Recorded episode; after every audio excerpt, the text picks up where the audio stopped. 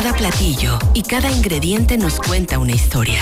Disfruta con tus oídos los colores, texturas, aromas y sabores de la gastronomía a través de la voz de la chef Bere Sainz. Esto es Trión a la Carta en Trión Live. Mediodía con 46 minutos y ahora le damos la bienvenida a Bere Sainz. ¿Cómo estás, Bere? Bienvenida. Muy bien, Luis, muchas gracias. ¿Y ustedes qué tal? Contentos acá, ya listos, ya con, pues, con hambre, ¿verdad? Ya cerca la hora de la comida.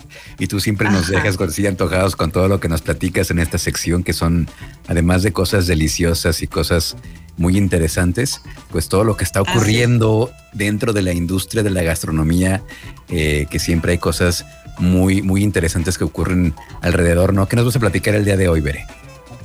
Así es, Luis. Oye, pues fíjate, ¿no? Ya creo que ahora con el tema, no sé si es el tema de la vacunación o qué, pero quiero pensar que sí. sí, sí. O sea, como que, sí, ¿verdad? Como que la gente ya está más animada, más relajada, un poco más, este, pues sí, como ya desesperada, sobre todo yo creo por salir, por ver, por ver a, sus amistades. Entonces, o por lo menos yo lo he notado bastante eh, el cambio.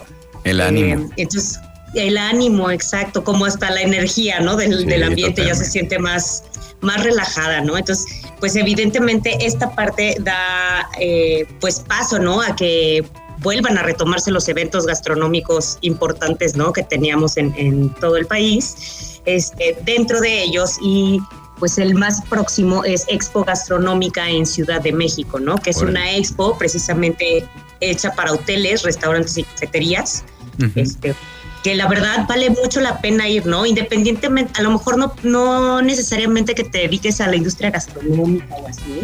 La verdad es que luego generan, o sea, tienes oportunidad de asistir a catas, experiencias ah. gastronómicas, o sea, hay conferencias. Entonces, la verdad es que no, no vayas a comprar una cafetera o no seas hotelero. Claro. Cualquier cosa.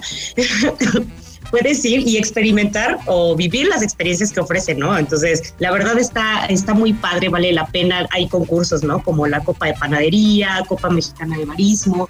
Entonces también, pues puedes aprender y conocer inclusive muchísimos proveedores, ¿no? De café, de, pues ahora sí que prácticamente de todo, ¿no? Entonces hasta si tú quieres poner una vajilla nueva en tu casa, sería una buena oportunidad para ir a, a ah. conocer proveedor. Digamos que sí es un evento que está enfocado al gremio, pero puede entrar al público en general, porque también a mí se me hace interesantísimo estar en estas, en estas pláticas, ¿no? Claro, sí, efectivamente. Bueno, ¿y cuándo se va a desarrollar este, este congreso, este evento?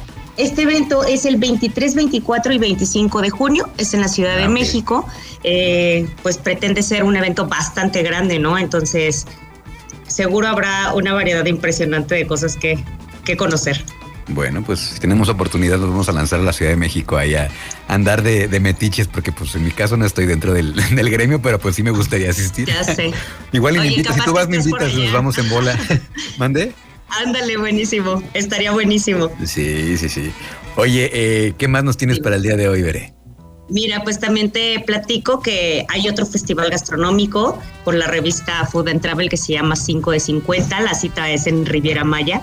Y pues es un festival que, que va a tener cinco de los chefs que pertenecen a, la lista de los 50 mejores restaurantes de Latinoamérica y pues prácticamente es eh, pues es una excelencia y una experiencia como de fine dining eh, va a haber un torneo de golf escogen 25 parejas este, entonces va a estar muy, muy padre. Yo creo que seguramente si ustedes siguen o no la revista de, de Food and Travel, la pueden buscar porque seguro estarán subiendo bastante historias interesantes acerca de la gastronomía que van a estar probando, ya que haya pasado este evento que es de 30 de septiembre al 4 de octubre, pues seguramente aquí mismo en el radio podemos comentar un poco de lo, de lo que se vivió durante eh, ajá, así es. Oye, pues, pues, bueno, ¿no? Pasando.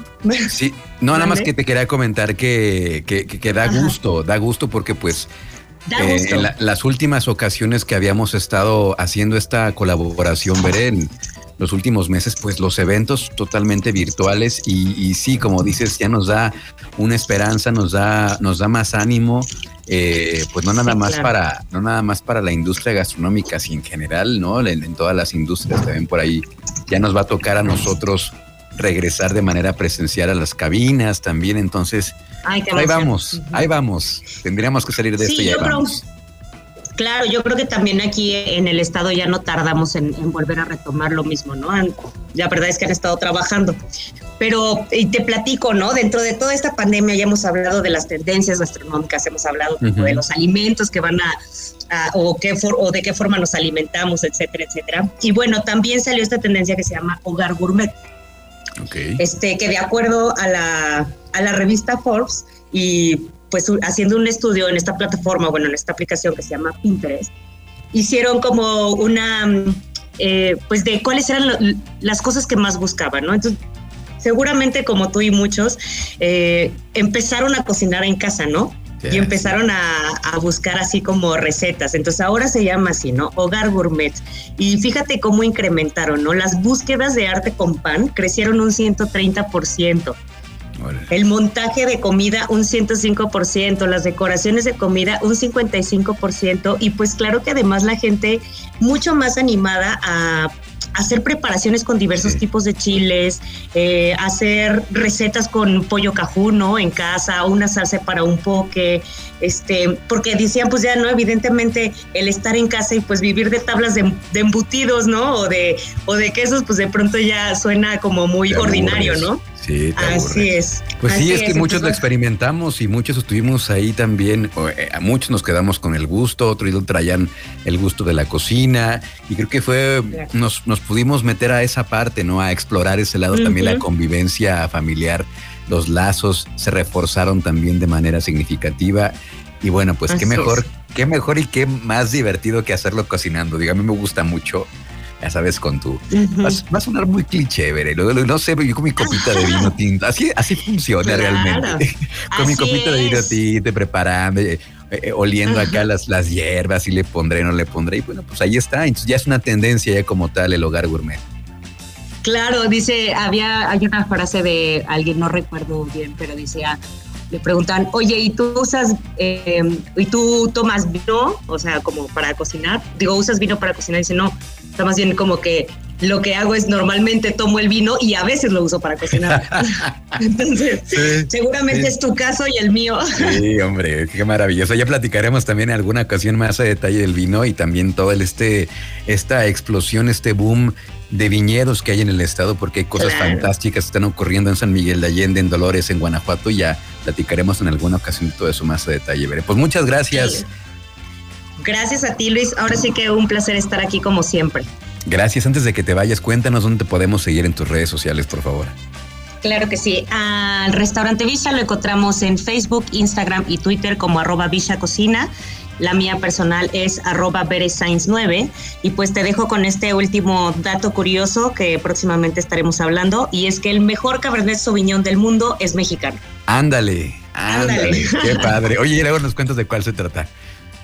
Eh, el vino es Vinos Don Leo, que está ubicado ah, en Leo, Ah, sí, sí, sí, lo acaba. Tiene unos meses que lo, que lo premiaron, ¿no? Apenas. Sí, claro. Ya ves que platicamos un poquito de eso. Sí, dos medallas de oro y el máximo reconocimiento del concurso internacional de cabaret. Bueno, pues ya nos tocará probarlo entonces.